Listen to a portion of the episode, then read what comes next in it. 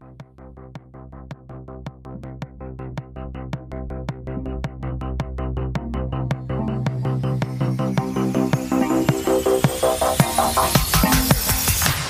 Hallo und herzlich willkommen hier den Longtake Podcast, eine Sonderfolge. Mein Name ist Lukas Bawenschek und am anderen Ende der Leitung ist diesmal niemand, denn ich monologisiere heute.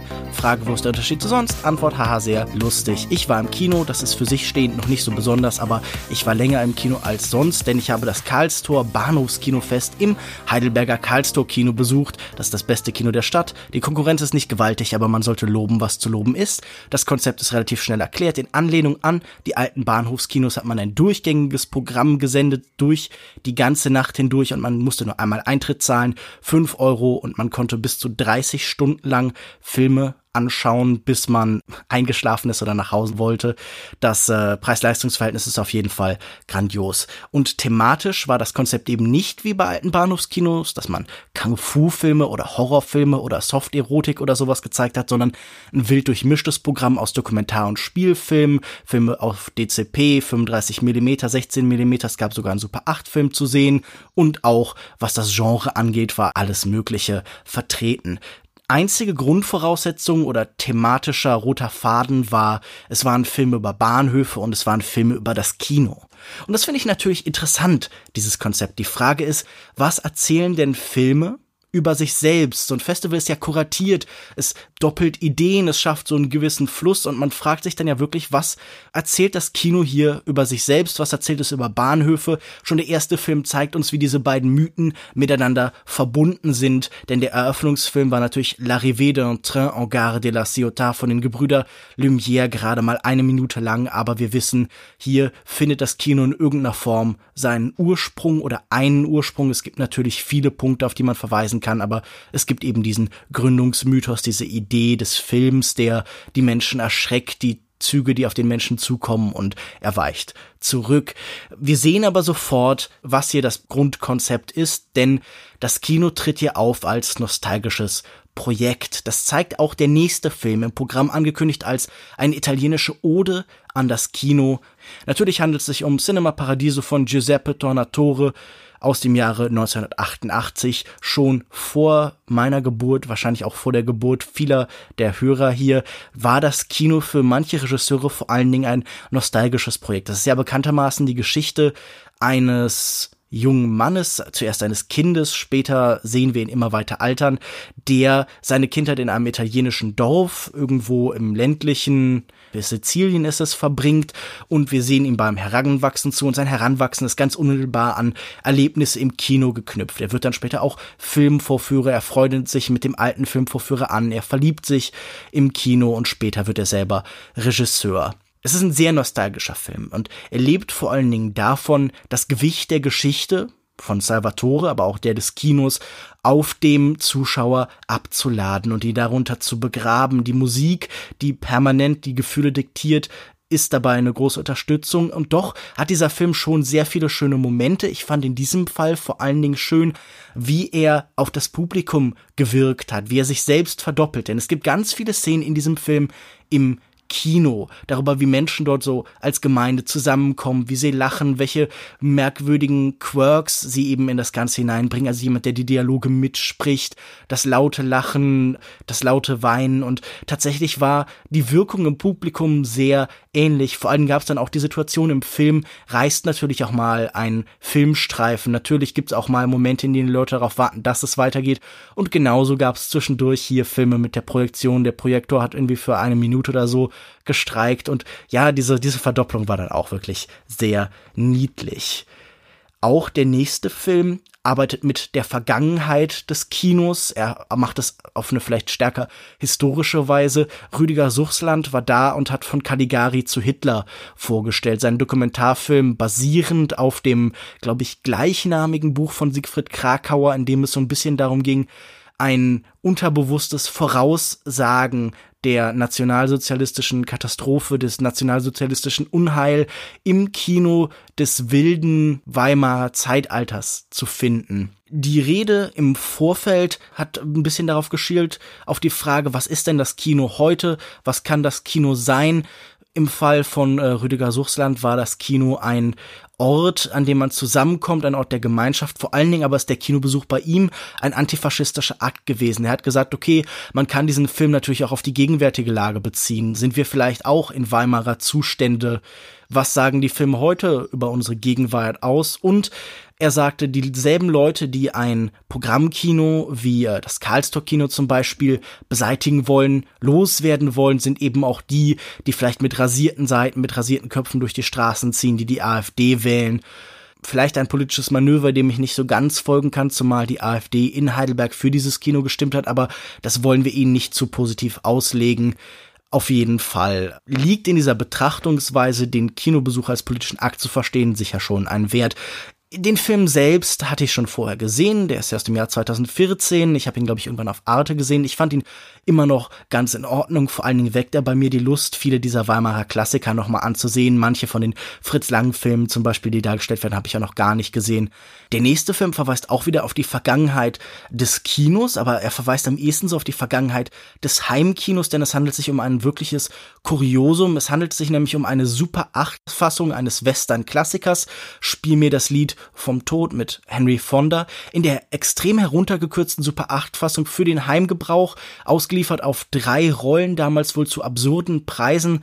Man wird pro Rolle 90 Euro gezahlt haben, das heißt, man hätte vielleicht irgendwie 300 Euro im damaligen Geld, wahrscheinlich entsprechend in dem damaligen Wert von deutschen Mark, bezahlt, um diesen Film zu Hause zeigen zu können in einer ja, ungefähr 50 bis 60 Minuten langen Fassung, die natürlich sehr wenig mit der 160 Minuten langen Fassung des Originals zu tun hat. Es ist natürlich interessant, so eine Reader's Digest Version eines sehr langen Films zu sehen, die überlegt, was sind die zentralen Momente, wie kann man der Handlung noch folgen? Was sind denn eben Momente, die man überspringen kann? Wir beginnen, glaube ich, dann sofort mit der Beerdigung des Ehemanns von Claudia Cardinale. Ähm, es gibt eine sehr lange Sequenz in einem Zug, die in Gänze erhalten bleibt oder in größten Teilen.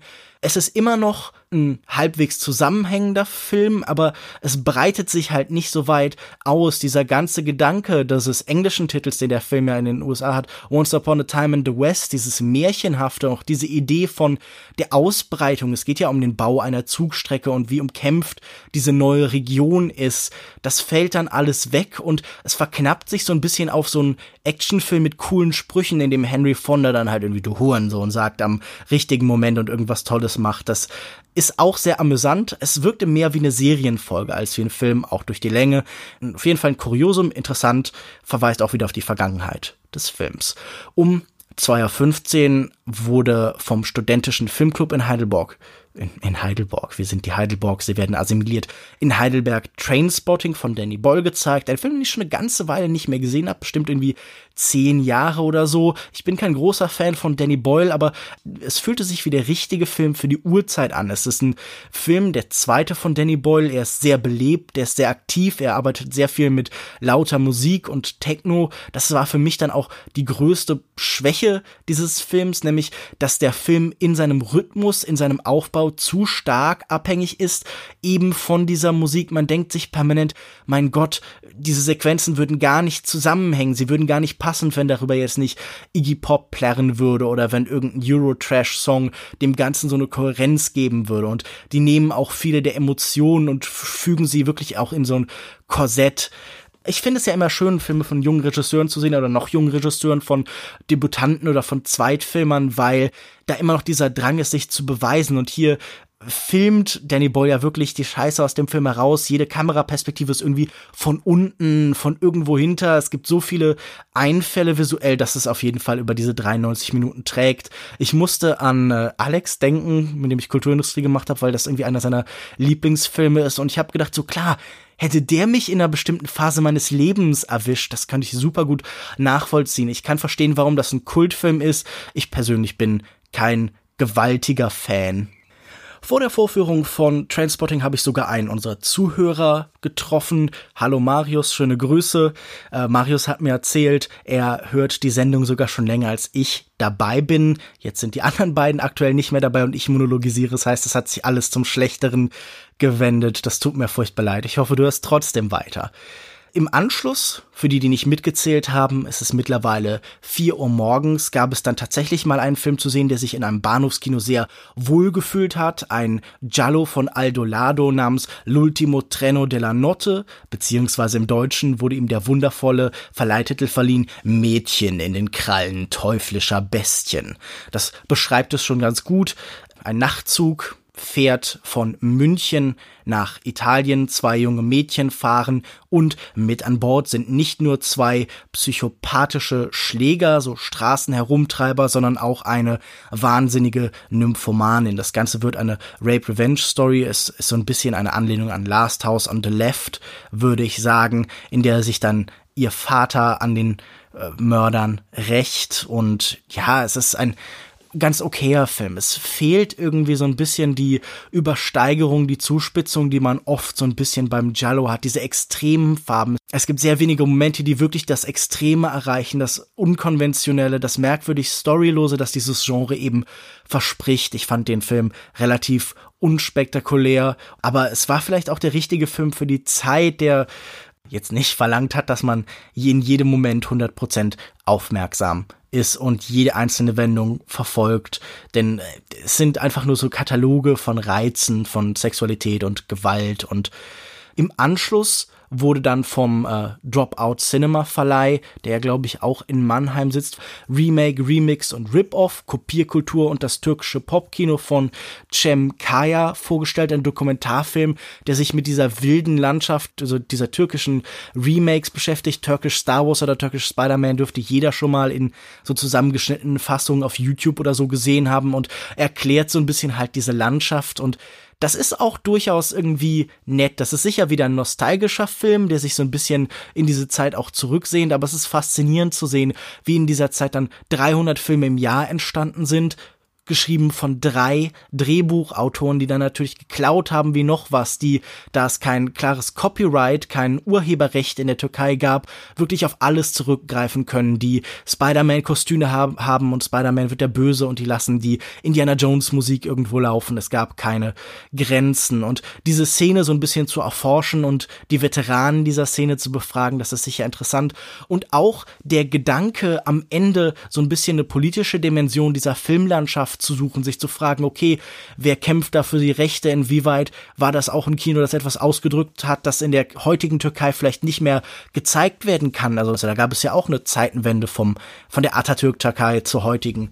Und das ist sicher alles gut gemeint und das ist sicher auch interessant. Es er fühlt sich nur insgesamt sehr anekdotisch an. Es fühlt sich an, als würde man einfach sehr viele einzelne Elemente nebeneinander stellen und es entsteht irgendwie keine Grundthese aus, außer ist das nicht hier alles ein bisschen ulkig und lustig gewesen. Und es macht sicher Spaß, diese ganzen Filmausschnitte zu sehen und sich anzugucken, wie halt die Version von Manche mögen es heiß oder von vom Winde verweht oder von der Zauberer von Oz aus der Türkei damals aussahen, aber in Gänze war ich nicht überzeugt. Aber auch ein interessanter Film. Tatsächlich war das auch die am wenigsten gut besuchte Vorstellung der Nacht. Wir waren so ungefähr um 5.40 Uhr, so 5 Uhr morgens. Es waren insgesamt noch vier Leute da. Ich glaube, zwei andere davon hatten mit mir zusammen die gesamte Nacht durchgemacht. Natürlich waren noch ein paar der Betreiber da, aber die haben dann meistens eher draußen gesessen. Es folgte ein Film von einem Regisseur, den ich noch überhaupt nicht kannte. Und zwar, da gab es dann David Ferrarios Dopo Mezzanotte, die zweite Hälfte der Nacht. Die Geschichte so eine Art Dreiecksbeziehung. Ein Mann arbeitet in Turin in einem Museum. Er identifiziert sich sehr mit Buster Keaton. Er liebt die Welt des Kinos und er ist so schweigsam wie ein Stummfilm. Auf der anderen Seite ist da so auch so ein typischer Macho, der mit mehreren Frauen äh, was gleichzeitig am Laufen hat, so ein Kleinkrimineller, der Autos knackt und beide verlieben sich in dieselbe Frau und die sagt dann einfach kurzerhand, ich versuch's jetzt erstmal mit beiden. Und das Ganze fühlt sich so ein bisschen bemüht, schrullig, quirlig an, wie so eine Art Variante von Amelie, aber auf Italienisch und so ein bisschen arthausiger, so ein bisschen stärker in das Avantgardistische verliebt, denn dann hat man am Anfang Aufnahmen von Staub und es werden dann Monologe darüber gesprochen. Das Ganze war ganz nett, das Ganze war harmlos, sicher das Richtige für die Uhrzeit, aber jetzt auch nicht besonders aufregend. Deutlich besser gefallen hat mir dagegen schon Bestie Mensch von Jean Renoir der um neun Uhr morgens lief. Sicher ein guter Film. Äh, dieser poetische Realismus, den Renoir in dieser Zeit hervorgebracht hat, finde ich, hat manchmal fast so was Vulgäres, wenn dann zum Beispiel zwei Figuren miteinander schlafen und danach wird uns dann so eine überlaufende Regenrinne, so ein Regenrohr und eine Regentonne, die dann überquillt, gezeigt. Das äh, war dann auf abstrakte Weise grafisch. Aber das Jean Renoir ein guter Regisseur ist, das muss ich hier, glaube ich, nicht mehr erklären. Und ich denke, diesem Film werde ich deshalb auch nicht so furchtbar viel Aufmerksamkeit hier im Weiteren schenken. Im Folgenden kam wieder ein Regisseur mit seinem Film ins Kino, und zwar Philipp Hartmann der 66 Kinos vorstellte. Die Geschichte ist relativ schnell erklärt mit seinem letzten Film Die Zeit vergeht wie ein brüllender Löwe. Ich hoffe, ich habe das jetzt nicht falsch zitiert. War er auf einer Kinotour, weil er keinen klassischen Verleih gefunden hat. Er hat gedacht, vielleicht schaffe ich es ja in sieben bis acht Kinos. Es waren dann am Ende aber, wie der Titel schon sagt, 66 Kinos. Und er hat dann eben die verschiedenen Kinobetreiber und ihre Erfahrungswelten und die Kinos gefilmt und versucht so ein bisschen, ja, Bestandsaufnahme zu machen von der deutschen Kinolandschaft. Und das ist wirklich sehr herzlich und sehr unterhaltsam und kommt mit der richtigen Mischung aus Apokalyptik und Untergangsstimme und Hoffnung daher. Das ist wieder einer dieser Filme, der vom Kino erzählt und auch einer, der sehr stark nostalgisch dann doch ist, aber der auch endet auf der Note von neuen Kinos, äh, die eröffnen, von es geht immer weiter und die Varianz dieser Kinos hier ist sehr schön. Da sind sehr schöne Räume bei und welche, die eher karg sind. Da sind welche mit 500 Plätzen und da sind welche mit irgendwie 17 Plätzen. Da sind welche in Kirchen dabei. Da sind Leute mit Hunden. Da sind welche Restaurants und welche ohne. Manche der Personen möchte man unter Denkmal schützen, genau wie manche der Gebäude. Und äh, ich habe mich danach noch eine Weile mit Philipp Hartmann unterhalten und das war wirklich auch jemand, der genauso sympathisch und freundlich war wie sein Film. Wir haben zusammen über die Vitrina-Kategorie beim Filmfest Hamburg geschwärmt und uns gefreut, dass dort jemand Cinephiles kuratiert. Also solche Teile von Gesprächen gab es da. Das war wirklich ein sehr angenehmes Treffen und ein sehr angenehmer Film. Trotzdem, was ich mich auch gefragt habe, ist, gibt es denn keinen Film mit einer Vision für die Zukunft des Kinos? Ich habe hier auch bei manchen der Vorführer, der Betreiber immer das Gefühl gehabt, man gefällt sich auch auf dem verlorenen Posten, viel Feind, viel eher. Man redet auch gerne den eigenen Untergang herbei, um das eigene Überleben umso heroischer und unbeschreiblicher zu machen. Gibt es denn nicht Filme, die von der Zukunft des Kinos erzählen? Es gibt irgendwie immer wieder Filme, die einfach auch von ihrer eigenen Ausdruckskraft erzählen, aber selten welche, die auch eine Zukunftsvision haben. In der Zukunft ist das Kino meistens eigentlich verschwunden. Wir sehen die Filme dann durch irgendwelche ja, Matrix-mäßigen Schläuche in unserem Kopf. Sie werden direkt in unsere Augen projiziert. Wir sehen sie auf Brillen vor unserem Gesicht, obwohl Google Glasses gescheitert sind. Das wird wahrscheinlich in erster Zeit erstmal nicht kommen. Danach kam wieder ein Regisseur und hat Filme von sich mitgebracht, beziehungsweise Filme, die bei einem Kollektiv entstanden sind, nämlich Thomas Frickel. Man kennt ihn vielleicht von dem Dokumentarfilm Der Mondverschwörung. Er hat einige Filme aus seiner Frühzeit mitgebracht, zum Beispiel, glaube ich, Film Nummer drei, ein Experimentalfilm, der so ein bisschen an Peter Handkes Publikumsbeschimpfung angelehnt ist, wo die Leinwand schwarz bleibt und seine Stimme uns verhöhnt als Zuschauer. Ja, warum bleibt ihr denn sitzen und warum geht ihr nicht raus? Ha, aber ich kann auch voraussagen, dass ihr herausgeht und das heißt, ihr habt eigentlich auch seit meinen Befehlen gefolgt. Also es ging so ein bisschen um eine Beziehung, die Macht des Filmemachers über das Publikum. Und als ich gerade dachte, oh, das ist aber sehr ähnlich zu Peter Handkes Publikumsbeschimpfung, sagte dann tatsächlich auch die Filmfigur, also sie können natürlich auch sich jetzt nicht für klug halten, nur weil sie denken, sie hätten gut erkannt, dass das hier eine Variation der Publikumsbeschimpfung ist. Das heißt, ein sehr cleverer Film. Ich will nicht spoilern, aber die Leinwand bleibt bis zuletzt schwarz. Der Regisseur hat uns erzählt, er ist sehr zufrieden, wenn dieser Film hält, wenn er nicht zerreißt, mit seiner uralten 16 mm Kopie mit Magnettonband. Es gab danach noch einen Film von ihm, der hieß Der Kinomann über Landfilme in der DDR. Das heißt, da ist jemand mit den Filmkopien durch und oft auch mit einem Projektor durch den ländlichen Teil der DDR gereist, um für Kinder und so für irgendwie 50 Pfennig, Ostmark, ich habe keine Ahnung, pro Vorstellung dann eben Filme zu machen. Auch so ein Original, das von sich weiß, das rentiert sich eigentlich nicht mehr, das irgendwie verloren geht. Also auch wieder so ein Projekt, das nostalgisch ist, das verloren ist, das nur noch dokumentiert wird. Also ich fand bei diesem Film auch wieder interessant, wie er viele Motive dieses Abends verdoppelt. Also ich musste zum Beispiel, als dieser Zug in dem Jallo-Film oder in Trainspotting der Langquist natürlich an den Eröffnungsfilm denken, aber ich müsste auch daran denken, wie über eine Zugfahrt in von Caligari zu Hitler in Rüdiger Suchslands Stimme dann gesagt wird, okay, hier fahren wir mit dem Zug ins Unterbewusstsein. Und wie sich diese Motive über den Abend wiederholen, war für mich dann auch interessant. Zum Beispiel haben wir in Cinema Paradiso eine Sequenz, da muss äh, der junge Salvatore mit einem Fahrradfilmrollen zwischen zwei Kinos hin und her liefern. Und später sehen wir dann in der türkischen Dokumentation Remake, Remix, Rip-Off auch, wie Motorräder die verschiedenen Kopien in alle Kinos von der Stadt bringen müssen. Und hier haben wir dann jemanden, der auf dem Moped durch die DDR fährt. Also dieses Motiv der Film als Objekt, das transportiert wird, das war hier positioniert und man denkt, okay, das steht natürlich im Kontrast zu diesen Festplatten und gerade auch diesen Downloads, die heute oft halt die Regeln sind. Die Digitalisierung ist natürlich auch ein Thema in den 66 Kinos. Film, er ist ja irgendwie im Jahr 2014, 2013 gedreht worden ist, wo das gerade so neu war, wo gerade diese teuren und sehr stark subventionierten Umrüstungen, die irgendwie so eine bessere Zukunft mit Events und so versprachen, stattfanden.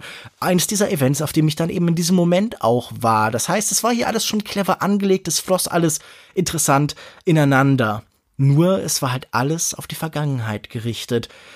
Es folgten zwei Filme von dem Künstlerkollektiv äh, Cinema Concetta oder Cinema Concetta vor allen Dingen auch von dem damals im Jahr 1991 tragisch verunglückten Martin Kirchberg, unter anderem eben seinen Film Bunkerlow, Bungalow, aber es geht um Bunker, so eine Art, man würde heute Mockumentary sagen, in der Menschen auf eine Kaffeefahrt gebracht werden mit einem Flugzeug und ihnen sollen vor allen Dingen Atomschutzbunker verkauft werden. Und es gibt da einen Flug im Film und tragischerweise sind eben viele der Darsteller und der Regisseur und so einige wenige bis auf den Tonmann leider bei diesem Dreh verunglückt und die Freunde und Verwandten mussten sich dann überlegen, okay, werden wir den Film fertigstellen und in welcher Form. Das heißt, dieser Film war auch gleichzeitig so ein so eine Nachrede, so eine Art Grabstein, so ein Vermächtnis in irgendeiner Form.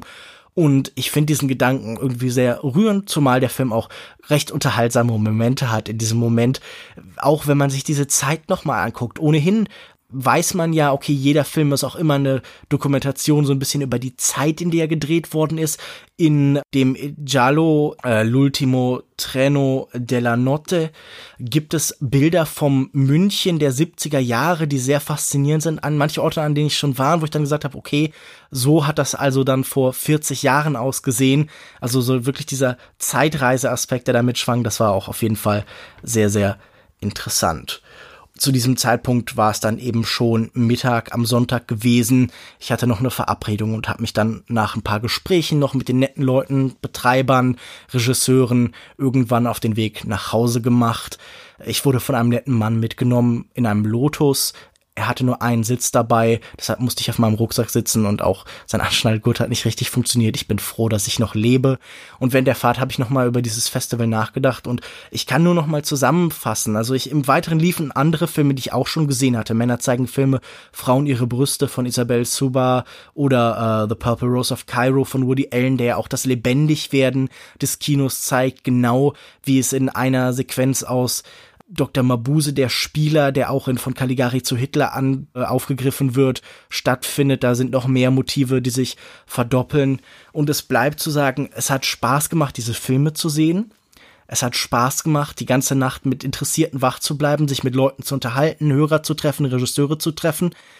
Und es macht ja auch Spaß, in der Vergangenheit des Kinos zu schwelgen das machen wir heute gerade, wenn wir irgendwie jetzt nicht Cinephile sind, sondern einfach nur Kinokonsumenten, viel zu selten. Man hat das Gefühl, wenn man sich Netflix anguckt oder so, dass es keine Klassiker gibt, dass die Zeit in den 70ern stehen bleibt. Aber die Frage ist, ob dann die Alternative perfekt ist. Hier war es eigentlich perfekt, weil es gab Gegenwart und Vergangenheit, aber das Einzige, was ich hier immer nur wieder betonen kann, es fehlt die Zukunft. Ich wünsche mir mehr Filme, die eine Zukunftsvision postulieren, die irgendeine Idee haben, wie es weitergeht. Denn dieses permanente, ja, diese Resignation, dieser Defetismus, das ist doch wirklich ätzend, das müssen wir überwinden. Gerade Leute wie wir, wahrscheinlich viele meiner Hörer, die jetzt noch nicht irgendwie 30, 40, 50 sind, sondern halt eher jung und die trotzdem vom Kino fasziniert sind. Irgendwie, es muss doch eine Möglichkeit geben, nach einer Zukunft zu suchen. Und das ist das, was ich hier so ein bisschen draus mitgenommen habe, bei aller Freude, die ich hatte.